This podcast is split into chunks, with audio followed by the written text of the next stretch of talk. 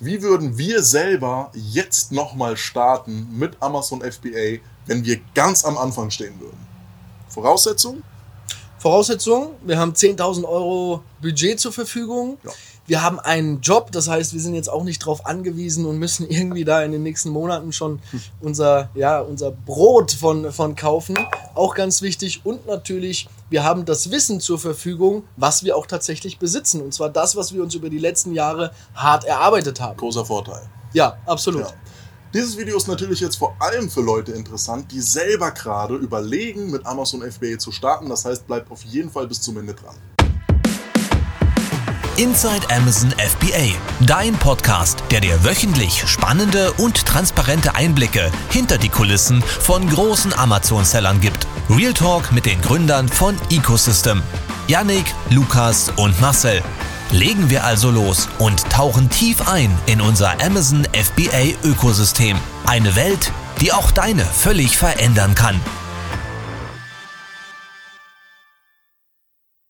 Ja Leute, willkommen hier heute an dem schönen sonnigen Tag, was ja auch in letzter Zeit nicht, äh, nicht Alltag war. Nee.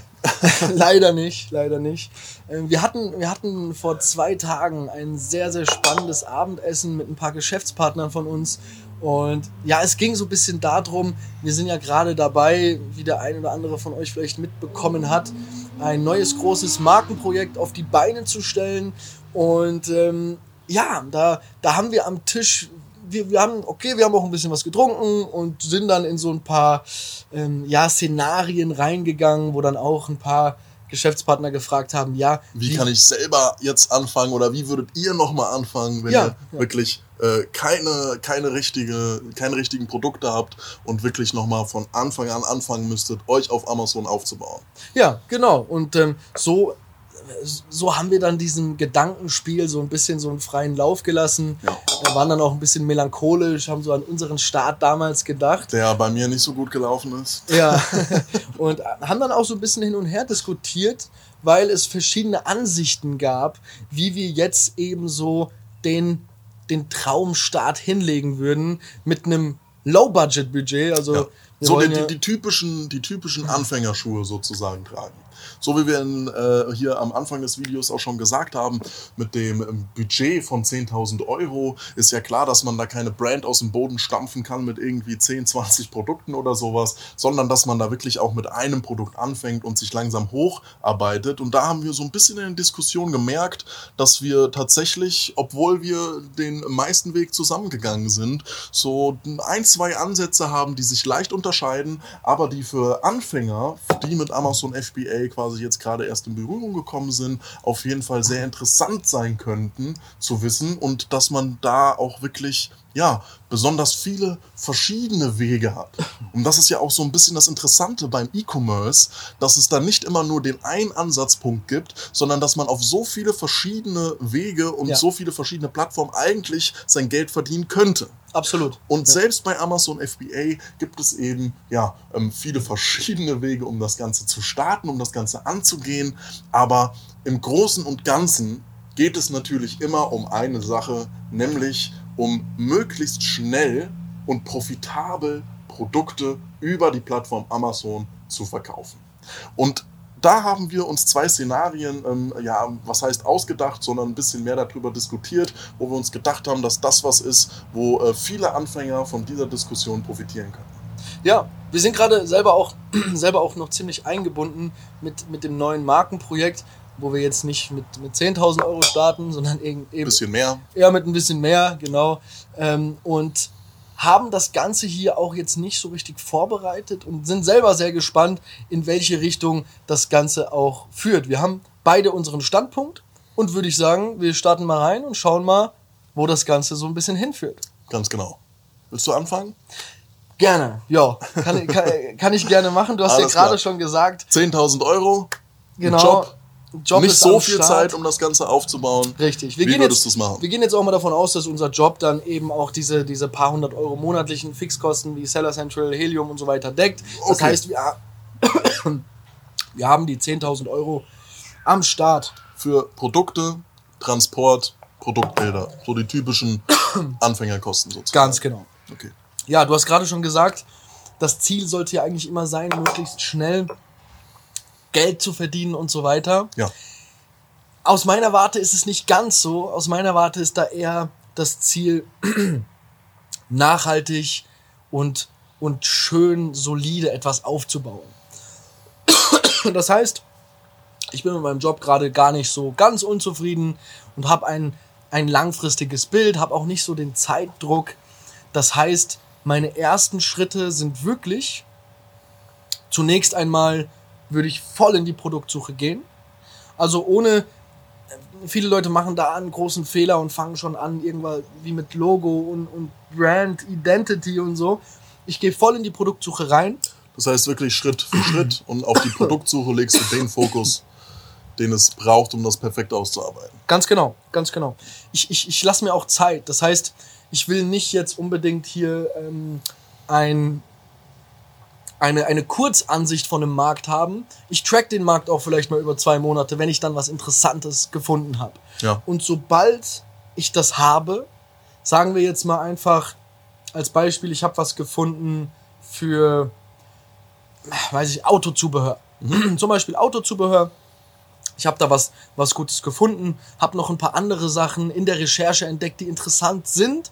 Und ich habe mich dann drauf, äh, drauf fokussiert, okay, das wird meine, das wird meine Brand. Ja.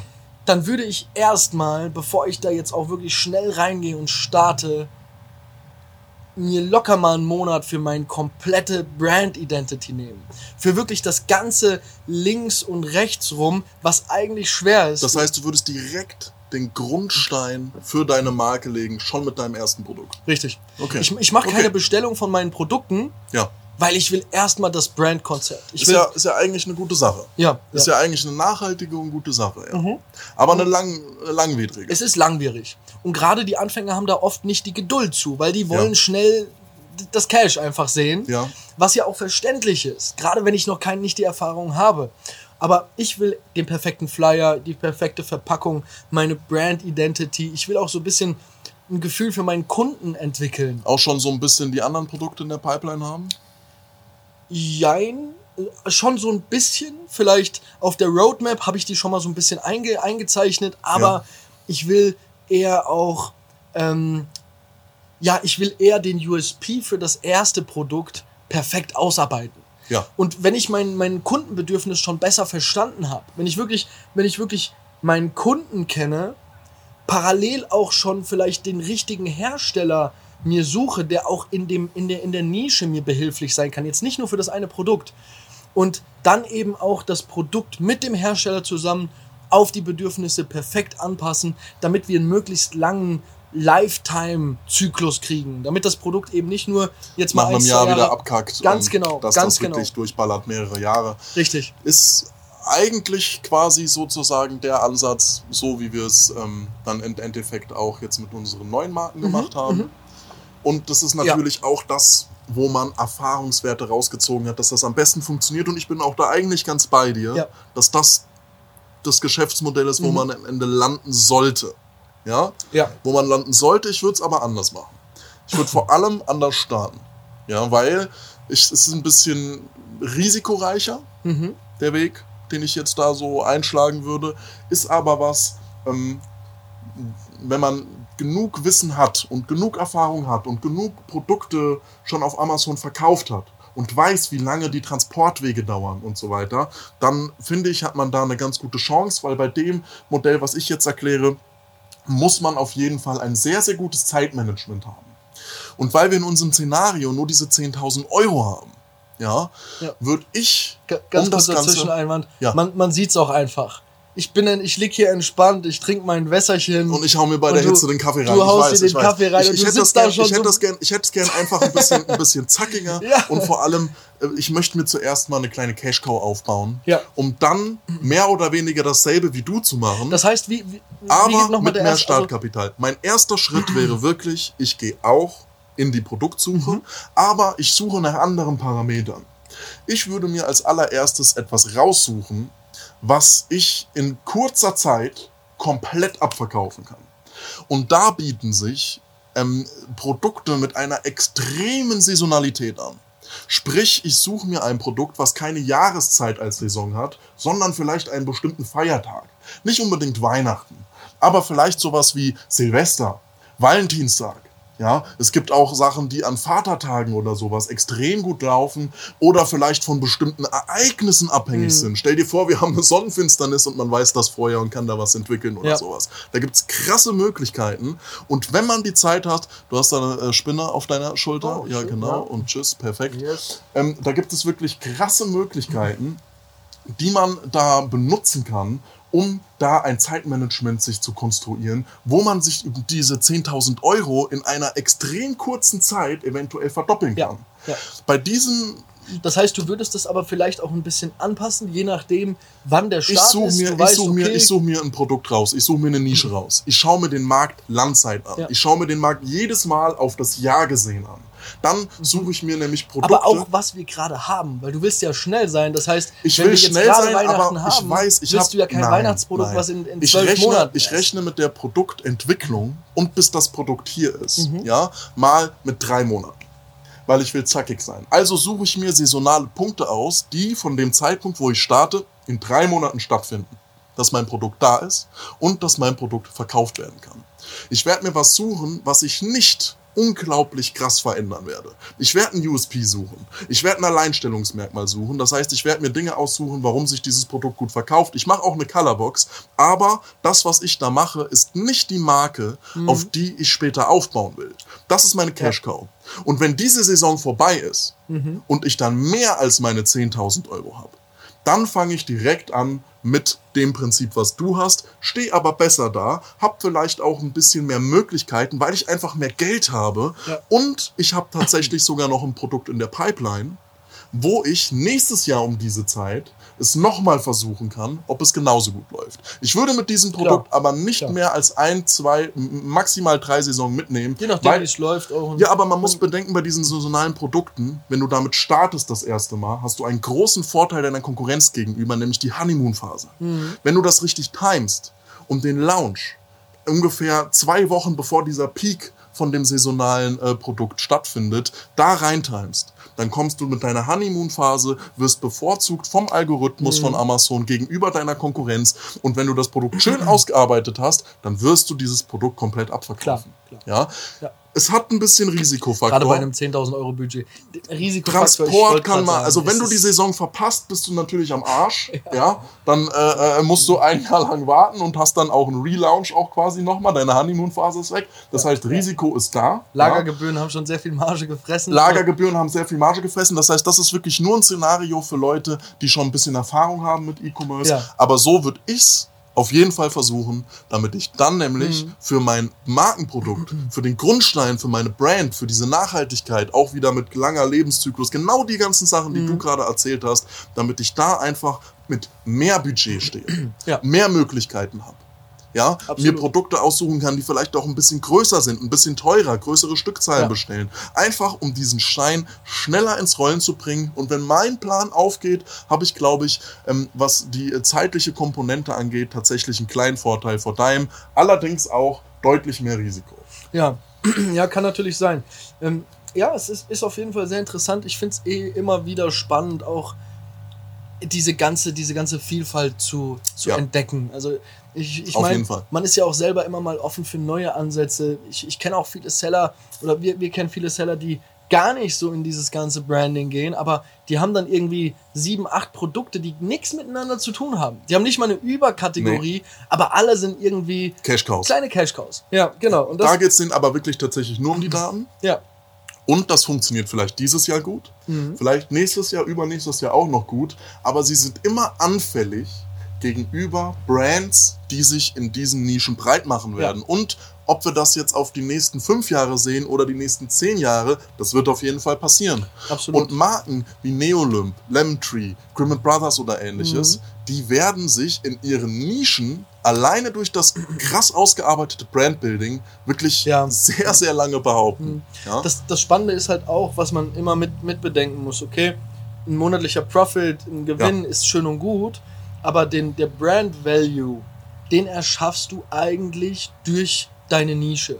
Ja. So, also das, da habe ich, jetzt, hab ich jetzt wieder ein ganz, ganz cooles Buch gelesen, hier auch von, von ähm, Peter Thiel. War ganz cool und, und wo er auch so darauf eingeht, wie du eigentlich die höchsten, den, den höchsten Wert von deinem Unternehmen erschaffst.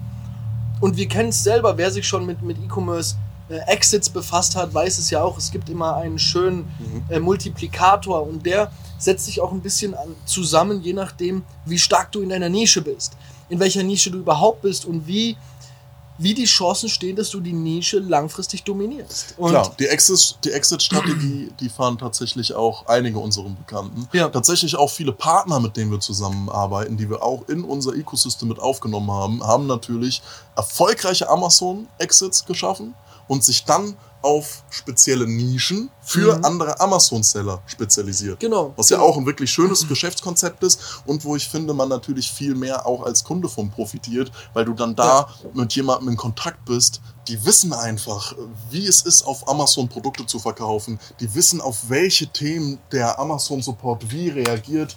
Hallo Teddy, Ah. schön, dass du auch mal. äh, Willst du, willst du auch mal Hallo sagen an die Ja. Leute? Das ist einfach was, ähm, was einen unheimlichen Mehrwert gibt. Wenn du mit Partnern zusammenarbeitest, die nicht nur sich mit der ähm, groben Thematik auskennen, sondern mit der Thematik, wo du dich gerade befindest. Ja. Sprich auch Steuerberater. Ich habe keinen Steuerberater, der normalerweise nur gastronomische Betriebe macht und hol den dann für mein E-Commerce-Business. Ich will einen, der sich auf E-Commerce-Business spezialisiert hat und aufgrund dessen sollte man sich einfach die Partner auswählen. Absolut, absolut. Ganz, ganz entscheidend. Wie hieß das Buch nochmal?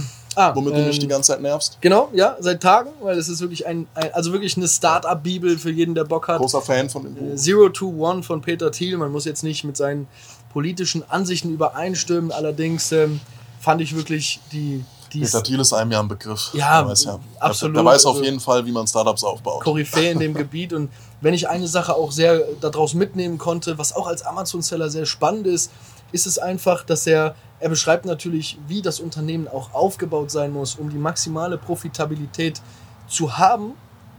Und eine Sache, die man da schon schön rausspoilern kann, ist, wachse aus einer Nische heraus, wo fast keine Konkurrenz herrscht. Ja. Nicht direkt, nicht direkt rein in das Haifischbecken. Und auch als Amazon-Seller sollte man so arbeiten und agieren. Und dann kannst du aus dieser Nische unglaublich gut herauswachsen, bis du auch irgendwann im Haifischbecken angekommen bist, aber Vor allem stark. mit dem Budget, was wir auch in unserem Szenario hatten. Richtig. ist ja kein Budget, ähm, wo man irgendwie in einen Markt reingehen kann, der irgendwie 500.000 Euro Umsatz jeden Monat macht oder ähnliches. Da bieten sich natürlich vor allem diese Unternischen extrem an. Mhm. Weil als Anfänger, so versuchen wir das auch immer den Leuten zu suggerieren, sollte euer erstes Ziel sein, auf so 10.000 Euro im Monat zu kommen und daraus so vielleicht 1,8 bis 2,5 für das Business an Gewinn zu tätigen, wenn wirklich alle Kosten abgezogen sind, die man sonst noch so hat. Und das ist was, was man auf ja, jeden Fall erreichen kann. Ja. Zu den beiden Szenarien, die wir hier jetzt ähm, gerade ja, nochmal erläutert haben, würde ich sagen, dass mein Szenario was ist, was Als kleines ihr, Fazit nochmal. als kleines Ja. Fazit, was ihr nicht anfangen solltet, wenn ihr alleine seid. Ja, das ist wirklich nur was, ähm, wo ihr ein bisschen Erfahrung schon vorher mitgebracht habt. Wir haben tatsächlich ein paar von unseren Mitgliedern auch über äh, diesen Weg zum Erfolg äh, verholfen, allerdings dann wirklich auch unter Anleitung,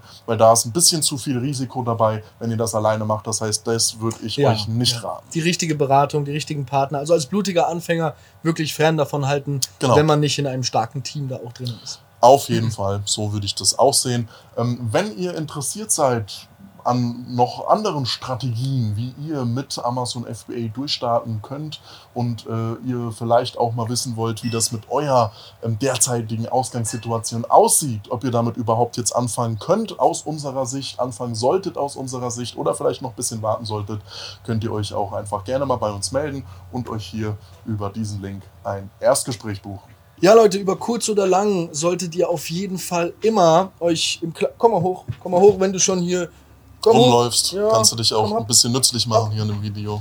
Ja, genau. Ja, also über kurz oder lang geht es wirklich darum, was Nachhaltiges und was Langfristiges aufzubauen. Auf jeden Fall. Und- Egal mit welchem Weg ihr startet, das sollte wirklich immer das Endziel sein. Ja, absolut. Und auch am Anfang, unsere Philosophie entspricht ja auch oft so in, in diese Richtung. Investiert am Anfang ein bisschen mehr Zeit. Seid am Anfang nicht Ja. so, nicht so ja, auf schnelle, schnelles, kleines Geld aus, sondern ja, es ist, wir sind hier nicht in einem Sprint, sondern in einem Marathon. Auf jeden Fall.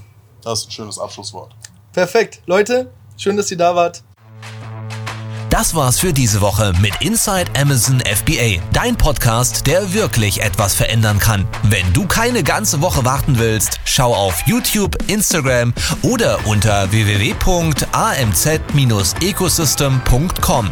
Produkte, die 1A laufen, Hacks für deinen Launch, Tipps zur Gewinnmaximierung. Das und noch viel mehr erhältst du hier.